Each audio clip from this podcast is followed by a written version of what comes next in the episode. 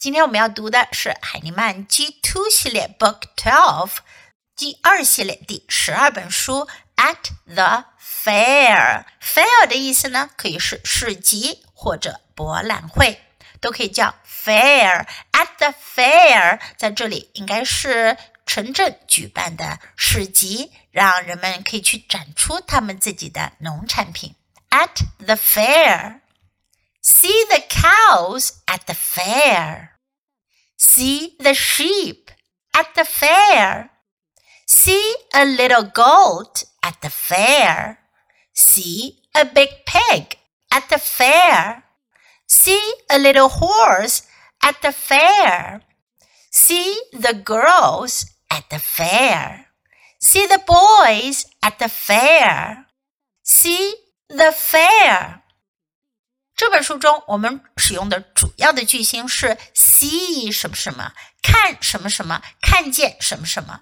See the cows at the fair，在市集都看到什么了呢？首先是看到 the cows，奶牛，the cows，the sheep，绵羊，the sheep，a little goat，一只小山羊。除了 goat 山羊之外，我们还复习一下这个单词 little 小的 little。A big pig 一头大猪，big pig pig 是猪，big 是大的，它和 little 是相对的，big and little are opposite，它们两个是相对应的，是反义词。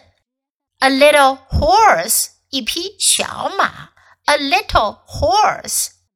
The girls 女孩子们，girl 是女孩，girls。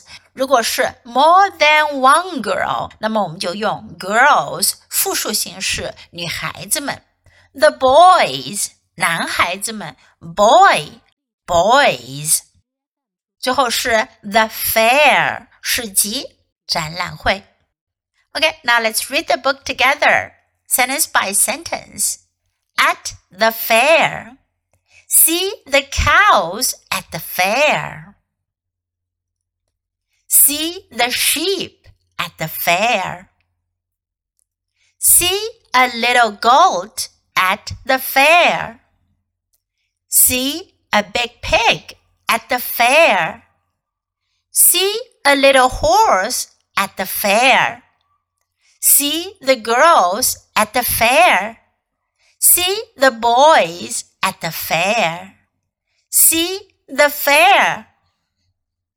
这本书我们就读到这里，你都学会了吗？别忘了反复练习，你才能熟练掌握哦。